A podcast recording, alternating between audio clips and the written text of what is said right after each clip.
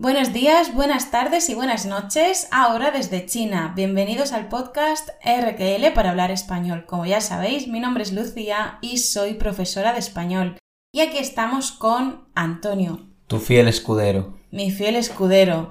Vamos a hablar hoy sobre China. Hoy y en el próximo episodio seguiremos hablando sobre China porque ya son unos cuantos estudiantes de español que siguen el podcast que me han pedido que hablemos de estas cositas. Así que, bueno, vamos a aprovechar para aprender un poco sobre China, sobre nuestra experiencia en China, nuestra opinión y al mismo tiempo descubrir expresiones, descubrir vocabulario, seguir aprendiendo español en contexto. Y como ya sabéis, como siempre, va a estar el vocabulario y el resumen de este episodio del podcast en la Academia de Español RQL. Tenéis el enlace en la descripción.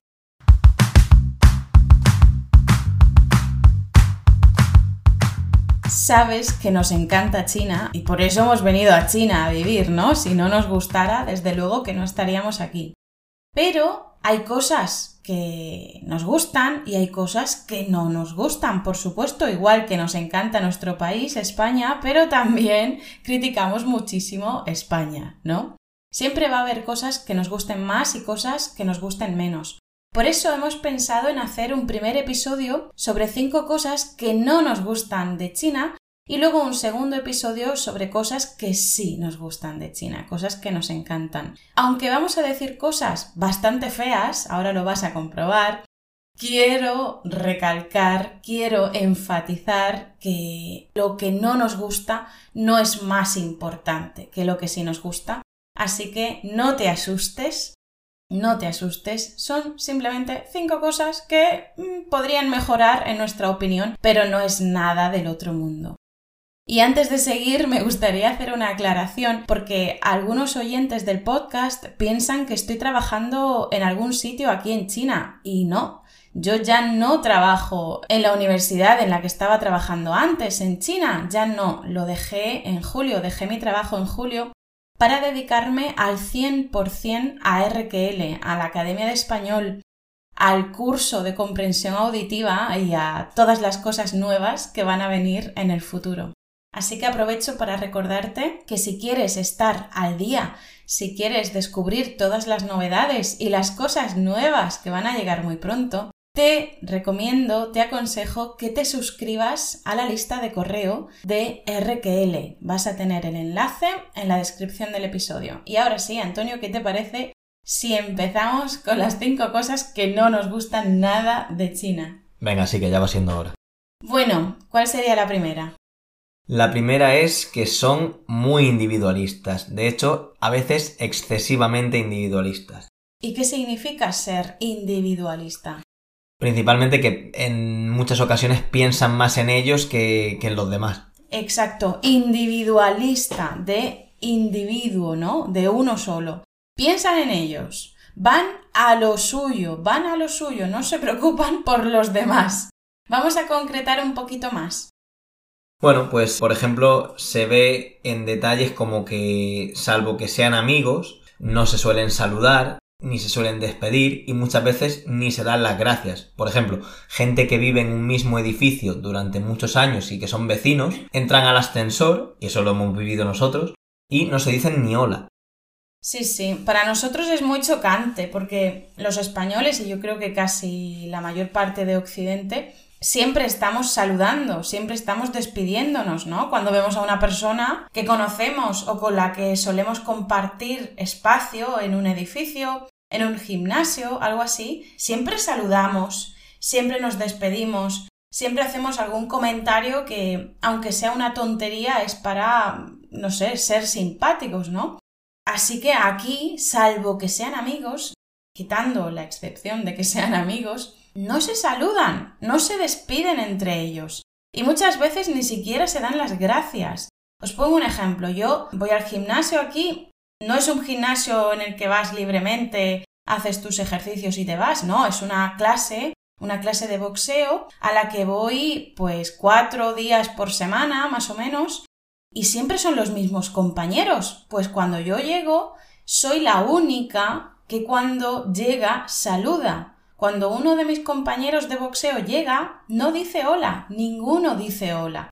Llega, se prepara y empieza el entrenamiento y ya está, no saludan. Sin embargo, yo pues siempre estoy ni hao, ni hao, ni hao y esperando que me respondan.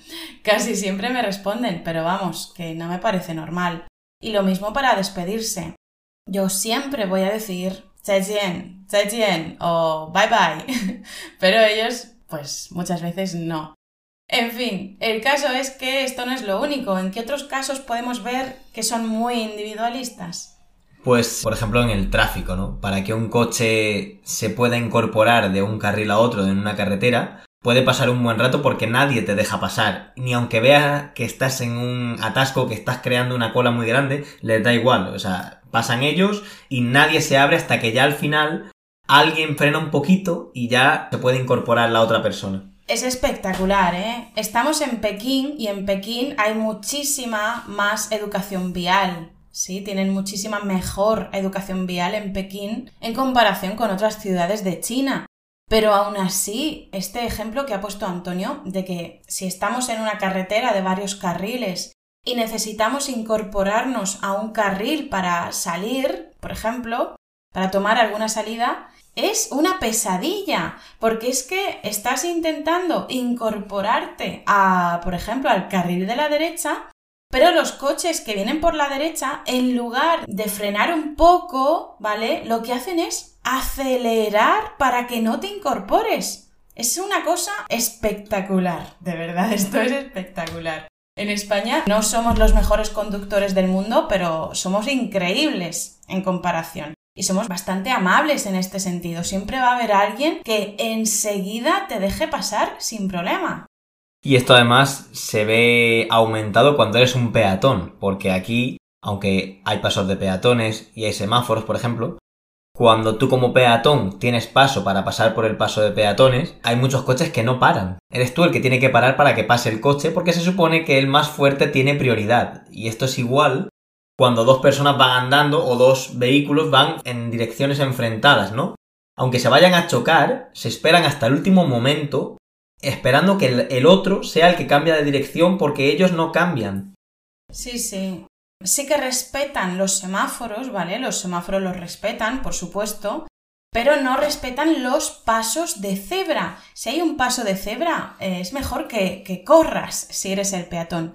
También, insisto, no es lo mismo cualquier ciudad de China que una ciudad más desarrollada como pueda ser Shanghai o, Pekín. Aquí se respeta muchísimo más. Yo recuerdo cuando vivíamos en, en Jinzhou, en, en la provincia de Hubei, bueno, teníamos que correr, casi parecía Vietnam, teníamos que correr para cruzar en los pasos de peatones y de hecho los coches todavía estaban a 50 metros, pero como nos veían cruzando el paso de cebra, ya nos estaban pitando para que nos quitáramos de en medio. Los coches, los autobuses pitando para que nos quitáramos de en medio. Aquí en Pekín sí que paran, paran en los pasos de cebra, tienen un poco más de respeto, pero esto sigue sin ser eh, un mundo idílico para el peatón. Y luego también, por último, otras circunstancias donde se ve muy claramente lo del individualismo son las colas, las filas, ¿no? Ellos, en cuanto ven que hay un espacio para poder hacer una cola al lado de otra o colarse, lo hacen. Tú tienes el espacio para una cola y te empiezan a hacer filas a los lados y además se te empiezan a colar en cuanto tienen un hueco. Es una cosa de locos. Para que lo sepáis, Antonio está tan entregado a este episodio del podcast que incluso os está explicando cosas con las manos, ¿vale? no podéis verlas, pero aquí está Antonio dándolo todo con los gestos. bueno, efectivamente, las colas, las filas no se respetan en absoluto. Sí que se respetan más aquí, en Pekín, pero es una cosa increíble, es una cosa increíble. Aquí gano yo y a los demás que les den por saco. Aunque lleven 80 horas ellos esperando, yo llego ahora, yo me cuelo, me pongo delante, hago lo que me da la gana. Bueno, vamos con el siguiente punto. Antonio, ¿cuál es? No respetan el espacio personal de los demás. Sí, está tu espacio y está el mío. Eso en China muchas veces no se entiende. No, porque no son conscientes muchas de esas veces de cuál es tu espacio personal y cuál es el suyo. Entonces se generan muchas situaciones incómodas que realmente no lo hacen con maldad, ¿no? Pero invaden tu espacio personal sin, sin ser conscientes de ello. Sí, también repito, no es lo mismo aquí en Pekín que en ciudades de segundo nivel, por decirlo de alguna manera, de segundo o de tercer nivel. Yo recuerdo también cuando estábamos en Jinzhou, cuando estábamos en colas para comprar en algún sitio o cuando estábamos en colas para comprar un billete de tren, era una cosa espectacular. Es que muchas veces me daba la vuelta con cara de mala leche, sí, yo me daba la vuelta, me giraba con cara de mala leche porque había algún tío o lo que fuera. O mujer. O mujer, da igual, había alguna persona detrás de mí pero tan cerca que yo podía sentir su aliento en la nuca. Es que... Te aprisionaban. Es increíble, es increíble. No respetan el espacio. Cuando tienen prisa, cuando quieren conseguir algo, se colocan encima de la persona que sea necesario. Es, es, no, no tengo palabras. Es que si no te pueden adelantar y no se te pueden colar, pues por lo menos te acosan, ¿no? Te se te ponen encima para, para que notes que están detrás y que, y que ellos también quieren pasar. No lo hacen con maldad, ¿eh? No lo hacen con maldad, es simplemente que el espacio personal no es tan importante. Es algo cultural. Sí, mientras que en otros países estaríamos por lo menos a un metro de distancia, aquí están a dos centímetros y ya está. Y ahora respetan más las colas porque el COVID les marca una distancia, pero si no... Sí, sí, pero a veces ni eso, ¿eh? Bueno, vamos con la tercera cosa que no nos gusta de China y está un poquito relacionada con esto. Y es una cosa obvia, son las aglomeraciones. El país tiene tantísimos millones de personas y las ciudades, sobre todo las ciudades grandes, son tan grandes que hay muchísima gente en todos sitios y se nota sobre todo en los días festivos y en el transporte público cuando es hora punta, porque hay una cantidad de gente que, que no os podéis hacer una idea los que no hayáis estado nunca en China. Sí, cuando hay fiestas nacionales es una locura, es una locura. Vamos casi avanzando con los codos, ¿no? Casi avanzando con los codos. A ver, al final es comprensible, es un país de millones y millones de habitantes y estas cosas pasan. Pero no nos gusta, lógicamente no nos gustan las aglomeraciones. Por supuesto no es algo que se pueda cambiar y es lo que hay, ajo y agua, ajo y agua, pero es así sobre todo en los días festivos que millones de personas viajan al mismo tiempo, porque es cuando pueden hacerlo, los lugares más emblemáticos, los lugares más importantes para visitar, se llenan. Y recuerdo que hace unos años, cuando visitamos Pekín, yo por primera vez, fuimos a la ciudad prohibida y eso era era como un mar. Colas kilométricas. No, pero es que ya no eran ni colas, era un mar entrabas a la ciudad prohibida y era un mar de personas. No tenías ni dos centímetros de espacio entre tú y los demás. Estábamos todos codo con codo, empujándonos entre nosotros. No os podéis hacer una idea. Imaginad un lugar tan grande como es la ciudad prohibida, llena de personas, que si llegan a tirar una bomba allí, morimos, pero vamos, eh, miles y miles y miles de personas. Además, había tanta gente que, claro, la ciudad prohibida es gigante. Es gigante, es un espacio grandísimo, enorme. Y decidimos que, entre la gente que había y lo grande que era, íbamos a visitar todo en línea recta. Entonces, cogimos y solo visitamos la ciudad prohibida en línea recta, porque entre la gente que había y lo grande que era, si llegamos a intentar visitar todos los espacios de la ciudad prohibida, necesitamos ahí una semana. Imposible. Hicimos una recta, total, totalmente una recta. Es que no podíamos girar. Es que digo que era un mar y lo digo completamente en serio, era una marea de personas solo podíamos avanzar y recuerdo a un señor mayor que todavía me cago en su estampa, un señor mayor, pero un señor de, de yo qué sé, 80 años que iba el tío ahí clavando codos, clavando codos, dando codazos a diestro y siniestro. La mierda el señor mayor. Pobre hombre, me meto con él, pero es que yo flipé, digo, ¿será mal educado? Pues sí, esto es supervivencia, ¿no? Y sí, tuvimos que hacer una recta completa. De hecho, desde entonces, cada vez que hemos hecho algo así, visitando algún sitio que era muy grande o visitando algún sitio e íbamos muy cansados, hemos dicho, vamos a hacer un ciudad prohibida.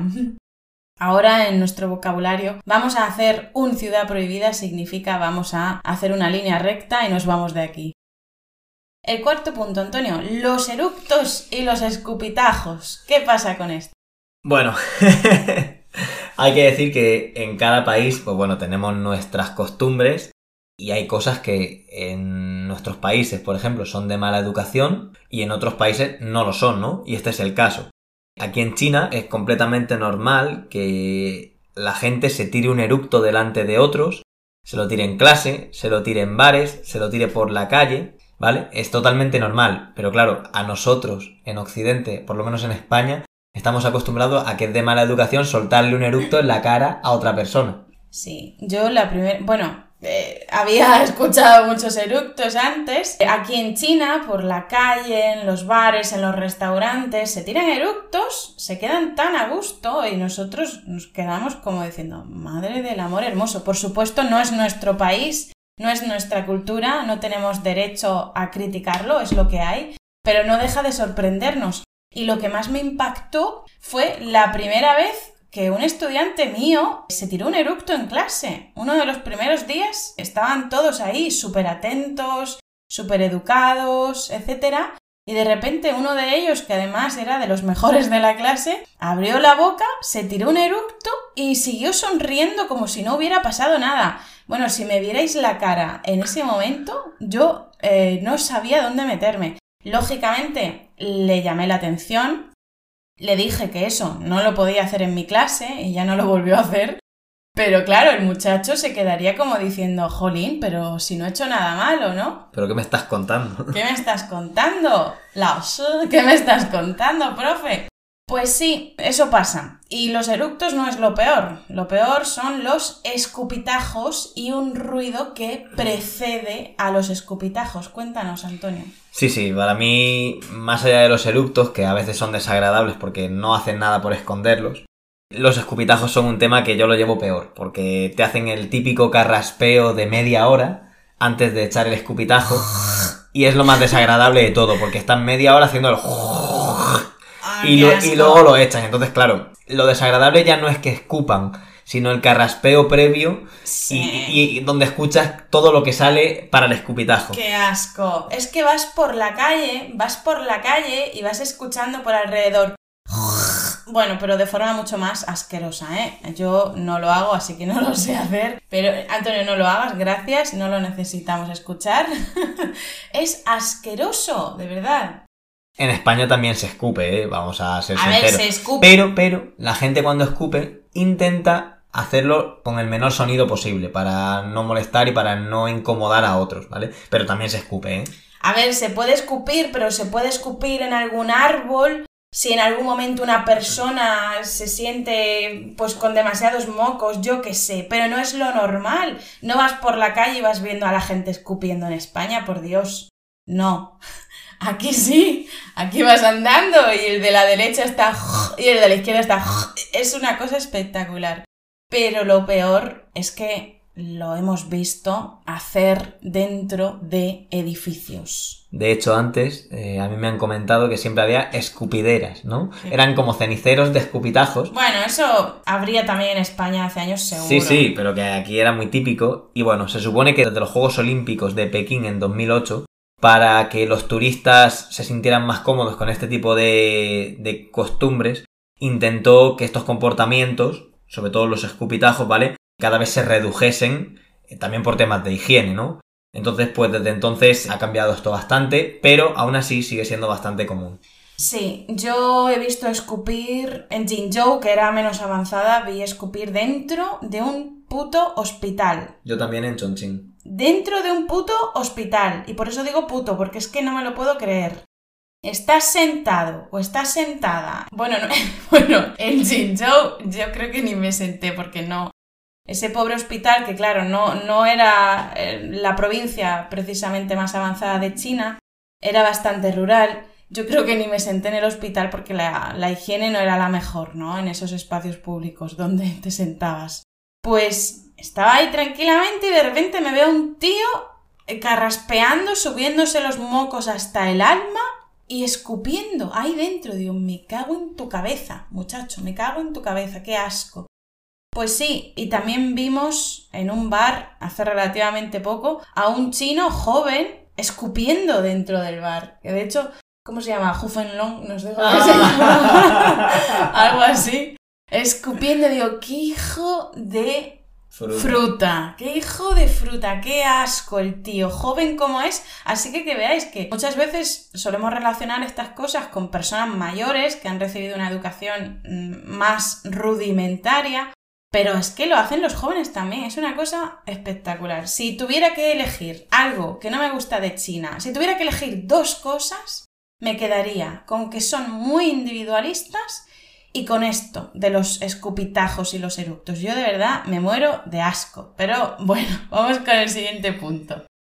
El quinto punto son las dificultades de ser extranjero en este país. Que, ojo, ojo, no todo es difícil y hay algunas cosas que son incluso un beneficio el ser extranjero en este país. Porque, por ejemplo, a las personas con rasgos occidentales nos suelen tratar muy bien, incluso les gustan mucho nuestras facciones y, muchas veces en los bares incluso la gente te invita a beber, te brinda y eso está muy bien. Pero hay otras cuestiones que ahora veremos y que son difíciles solamente por el hecho de ser extranjeros. Sí.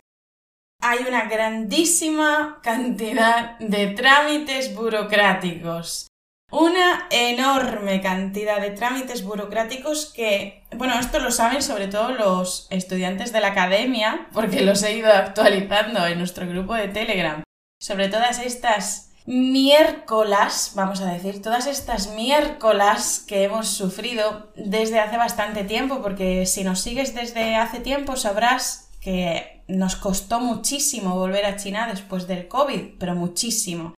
Si ya los trámites burocráticos eran muy difíciles antes para poder entrar al país, pues ahora son todavía peores. Hay una enorme cantidad de trámites para poder entrar y para poder quedarse. Ya he perdido la cuenta de las veces que hemos ido a la comisaría, al centro de visados de no sé dónde, al otro centro de visados, a recoger no sé qué, a recoger no sé cuánto y todavía no hemos terminado. Llevamos...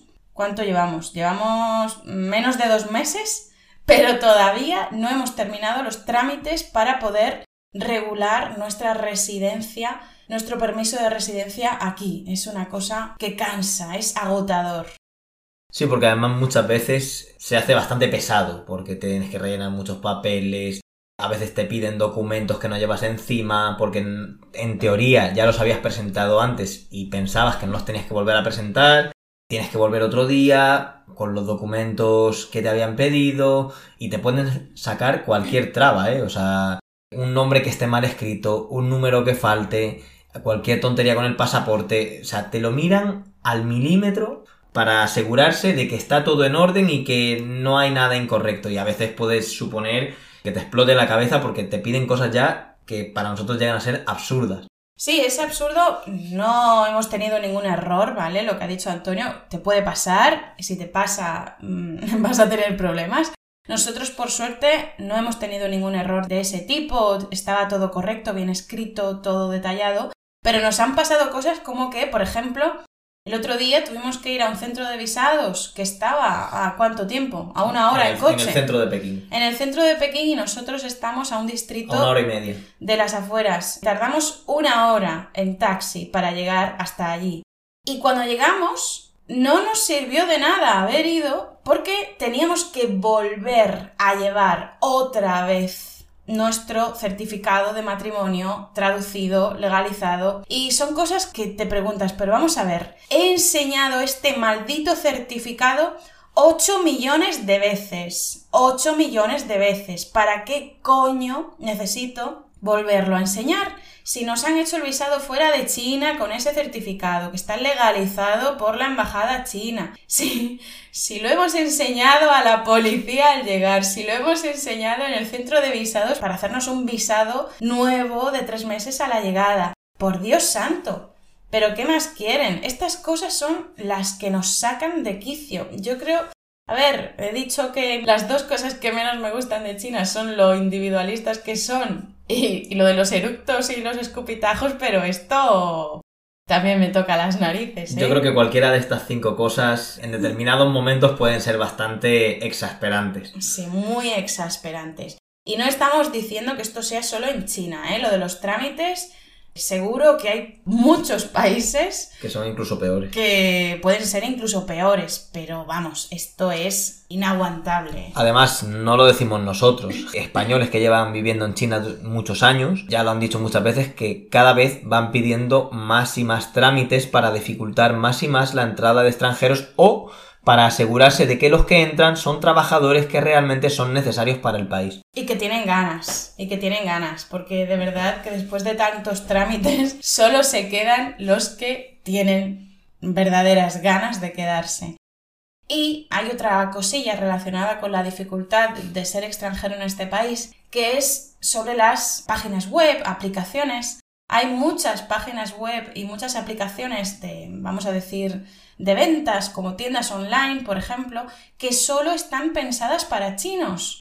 Porque tú en España puedes pedir cualquier cosa que tú quieras online, no tienes que rellenar tu documento nacional de identidad. Tú pides, pones tus datos de pago, tu dirección y Santas Pascuas, ¿no? Y chimpún, se acabó. Aquí no, aquí tienes que poner tu documento de identidad chino. Y cuando digo chino, es chino.